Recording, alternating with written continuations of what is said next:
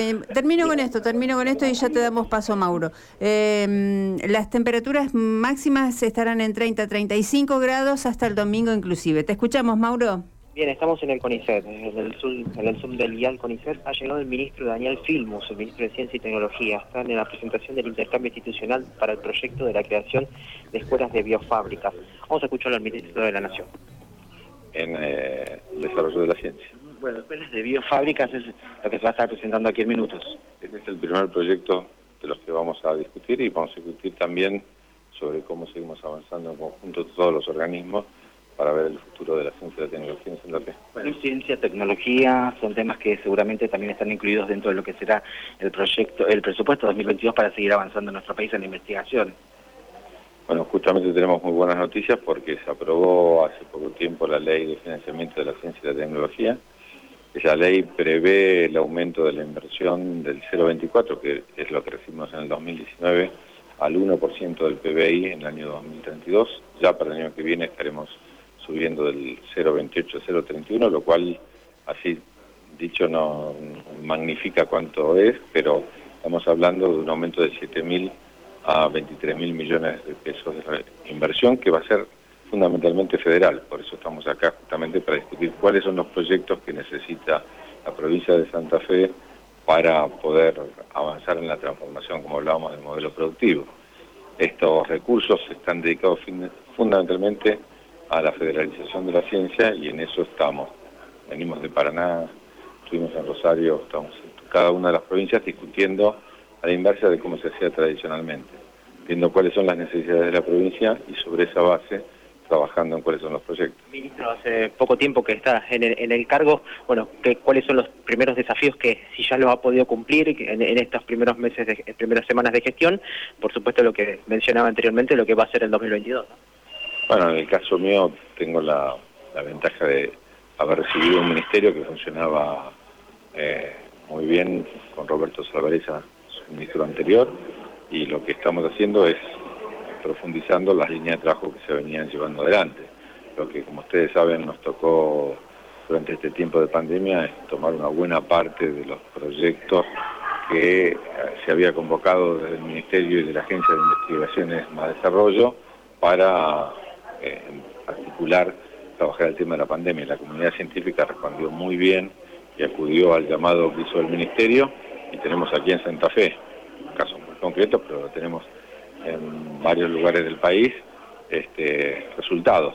El barbijo que tenés vos, el barbijo que tengo yo, el barbijo que tiene la secretaria, el que vos tenés vos también, el, que, el, que, el que tenés vos también, son resultados incluso de, este, de producciones que tienen que ver en la articulación entre CONICET, la universidad y eh, empresas, porque eh, yo creo que parte del secreto de poder profundizar el trabajo sumar lo nacional a lo provincial, articular lo público y lo privado y el mundo académico con el mundo productivo. Así que justamente el barbijo como los kits, que también este, se están produciendo acá, tienen que ver con esta mirada.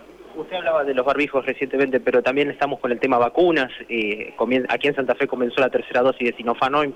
Eh, ¿Se puede pensar en una vacuna argentina prontamente, 2022-2023?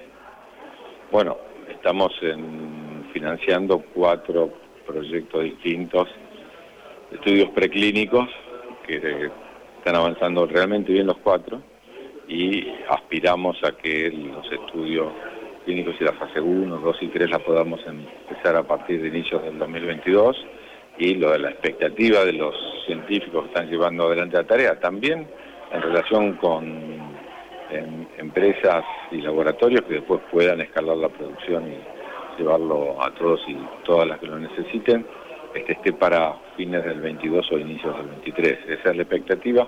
Por supuesto que una vacuna argentina no va a reemplazar todas las vacunas que necesitamos para el país y las que están llegando de distintos lugares.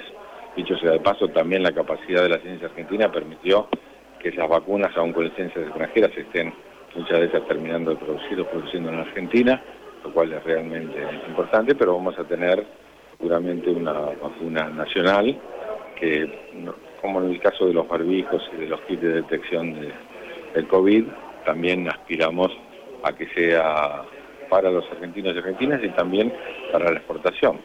Argentina y Brasil quizás son los dos países de la región que pueden estar en condiciones de proveer con vacunas propias al resto de América Latina. ¿Eh?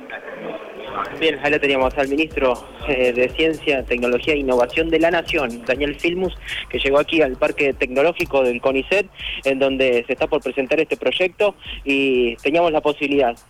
Eh, fue sorpresivo, le quiero decir, porque nosotros llegamos aquí, pudimos entrevistar a las, a las investigadoras y cuando llegamos nos dijeron, va a venir el ministro Filmus, estuvo muy actividad en Paraná hoy, eh, durante toda la jornada, el ministro recorrió la ciudad de Paraná y, bueno, tuvo la invitación y al estar tan cerca se acercó vía terrestre hacia, hacia aquí, justo encima que estamos en la Ruta Nacional 168 y podíamos tener la, la palabra del ministro interesante con algunos conceptos interesantes y por último la vacuna, ¿no? Exactamente.